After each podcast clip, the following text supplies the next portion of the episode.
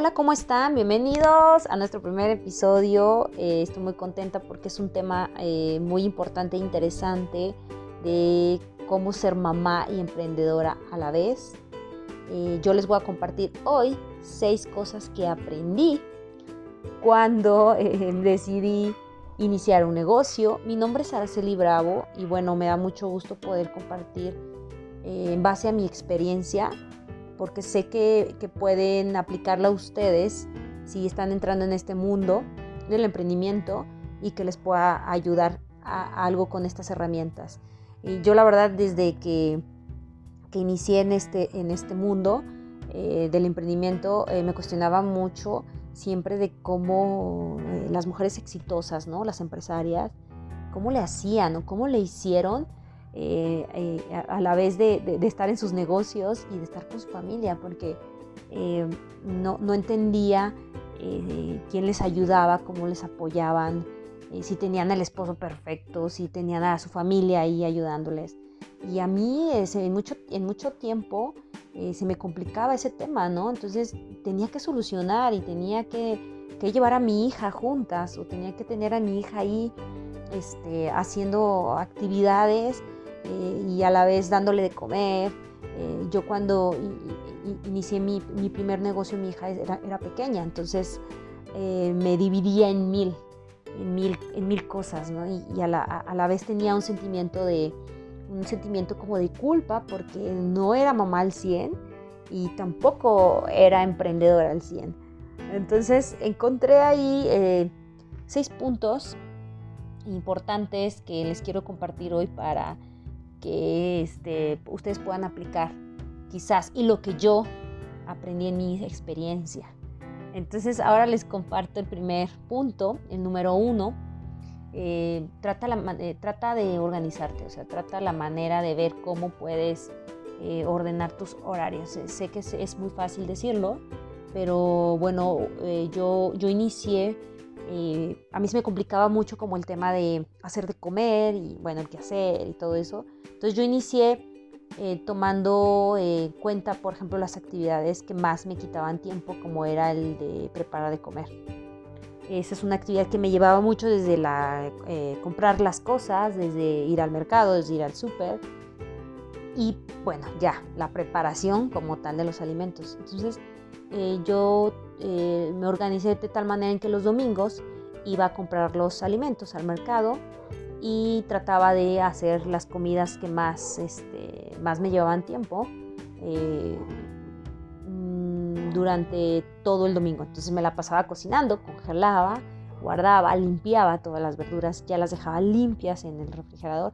Lo único que no partía era la fruta, eso sí era como al día, pero todo ya estaba limpio, todo ya estaba acomodado y bueno, eso me ahorró muchísimo tiempo en lo que era el transcurso de la semana ya me enfocaba un poco más tiempo. En cuanto dejaba a mi hija al colegio, regresaba y bueno, ya me dedicaba a sentarme a hacer mis actividades. Entonces, eso fue para mí una solución muy, muy agradable y bueno, el súper lo hacía entre semana, entre semana, para no sacrificar todo el fin de semana que era el descanso y estar con mi familia.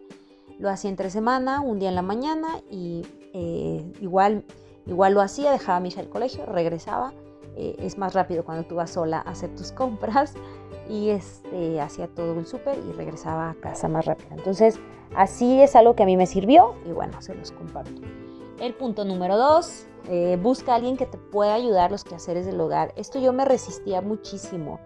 Eh, era un tema que ahí lo guardaba como muy, muy, muy especial porque yo decía, es que no hacen el quehacer como yo quiero, es que cómo voy a meter a una persona desconocida a mi casa, es que cómo le voy a dar órdenes, es que cómo le voy a hacer. Bueno, entonces yo me sentía la, eh, muy fuerte y muy, muy, este, muy desocupada y me ponía a hacer todo el quehacer de, de, casa. Para mí fue muy difícil, obviamente, porque pues tenía que estar en la limpieza, eh, tenía que estar en, la comida y bueno, me quitaba obviamente también mucho tiempo. Entonces lo que decidí fue contratar a alguien que fuera por lo menos una vez a la semana. Yo sé que al principio a lo mejor por tema económico que estás emprendiendo es complicado, pero la verdad es que eh, tiempo y dinero, o sea, eh, es proporción. Entonces, si tú dejas de hacer eh, tu trabajo, enfocarte en tu trabajo para hacer el que hacer, bueno, ahí pierdes la oportunidad de generar ganancias. Entonces, eh, por lo menos una vez a la semana que te hagan todo, todo, todo el que hacer muy a profundidad y ya dejes como algo muy leve que puedas trabajar ya en la semana, muy leve de limpieza, que tú en la semana lo puedas hacer sin ningún problema. Entonces, bueno, vamos a pasar al número 3. Este punto es muy importante y, si quiero hacer como que, que una eh, referencia eh, muy especial porque a mí me ocurrió en mi, en mi situación, que tú y tu pareja estén en el mismo canal. Es complicado porque eh, si tenemos nuestra pareja que no entiende esa parte emprendedora y que no, no esté apoyándote al 100, sí, sí resulta un poco complicado, pero eh, estaría padre que lo puedas platicar y que los dos puedan este, eh, hacer una lista de actividades y donde él pueda apoyarte y donde tú también puedas apoyarlo y, que las actividades que tengan los dos pueda, puedan apoyarse, incluyendo los quehaceres del hogar. El cuidado de los niños y, todas esas actividades también creo que podemos dividirlas, dividirlas y eh, que tú puedas tener también más tiempo libre. Pero sí, hay que, hay que buscar un equilibrio ahí, es una parte importante en la pareja y se avanza muchísimo. Ok, número cuatro, si no quieres dejar a cargo a tus hijos con otras personas o en una guardería, eh, yo, yo te aconsejo que no lo hagas, que busques una actividad en donde puedas tenerlos ahí un lado, donde puedas estar al pendiente de sus actividades. Hay muchas. Obviamente eh, trata de, encontrar una que a ti te guste, ¿verdad? Eso, eso es importante. Eh, a mí me sucedía que yo desde, desde que, que decidí ser mamá, fue algo como muy claro que tenía que, la educación o el acompañamiento siempre iba a estar yo al pendiente de, de mi hija en su crianza.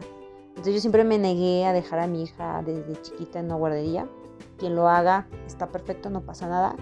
En mi caso fue algo que, yo también lo decidí y busqué siempre alternativas que yo pudiera estar en casa, siempre eh, eh, estando con mi hija a un lado, ¿no?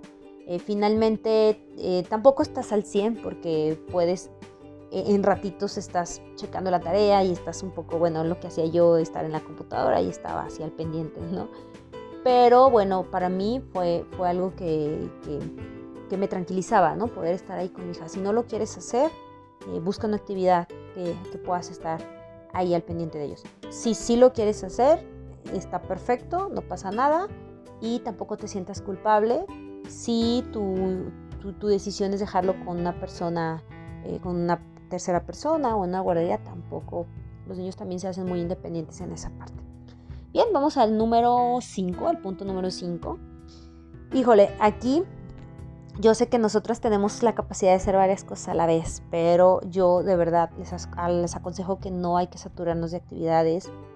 Yo cuando inicié mi negocio eh, también estudiaba, eh, también dirigía una comunidad, estaba a cargo de mi hija, estaba a cargo del hogar y bueno, este, me saturé, me saturé de actividades y obviamente con la, mi cuerpo colapsó. Eh, tuve que parar, eh, tuve que parar de inmediato, este, dejé la escuela, dejé trabajo, dejé todo. Entonces, eh, la salud es de verdad, es importantísimo, no hay que saturarnos, todo paso a paso, tampoco hay que estresarnos si la casa está está muy desordenada, no pasa nada. Eh, realmente si no estamos al 100 de salud, obviamente no estamos funcionando ni vamos a funcionar. Entonces, poco a poco delegar es importante, eh, organizarnos es importante, platicar eh, con, nuestra, con, nuestra, pareja es importante. y si hay actividades que no, no, podemos hacer en el día, bueno, hay que paso a paso. ¿Ok? Bueno, el número 6, eh, platica con tus hijos sobre lo que estás haciendo eh, y para qué lo estás haciendo. Eh, es, muy importante también incluirlos en nuestras actividades. Ellos lo van a entender, ellos lo van a, comprender. en mi caso yo inicié cuando mi hija estaba muy pequeña y, bueno, ella me ayudaba, le ponía actividades como muy fáciles ¿no? de hacer, pero que se sintiera incluida en, ese negocio o en las actividades de mamá. Entonces le explicaba por qué lo hacía. Ella me acompañaba a montar los caterings, ella me ayudaba a veces a decorar y, se sentía parte de, ¿no? Entonces también eh, eh, es importante que ellos vean ¿no? lo que significa su mamá, por qué lo están haciendo, para qué lo están haciendo, que también ellos eh, vayan conociendo ¿no? este, este, este, mundo y que de, de, de, grandes si les interesa, bueno, pues que, mejor que puedan iniciar algo, ¿no? Este, y pues yo, yo lo único que puedo decir es que nuestros hijos es, es el, ese proyecto más importante de, nuestras vidas y obviamente eh, es complicado a veces darles tiempo, pero es importante también eh, dedicarles, ¿no? Y bueno, yo les agradezco mucho el escuchar este primer episodio. Esto es base a lo que yo aprendí y espero que les sirvan todos estos consejos que yo les estoy compartiendo. Muchas gracias y nos vemos en el siguiente episodio.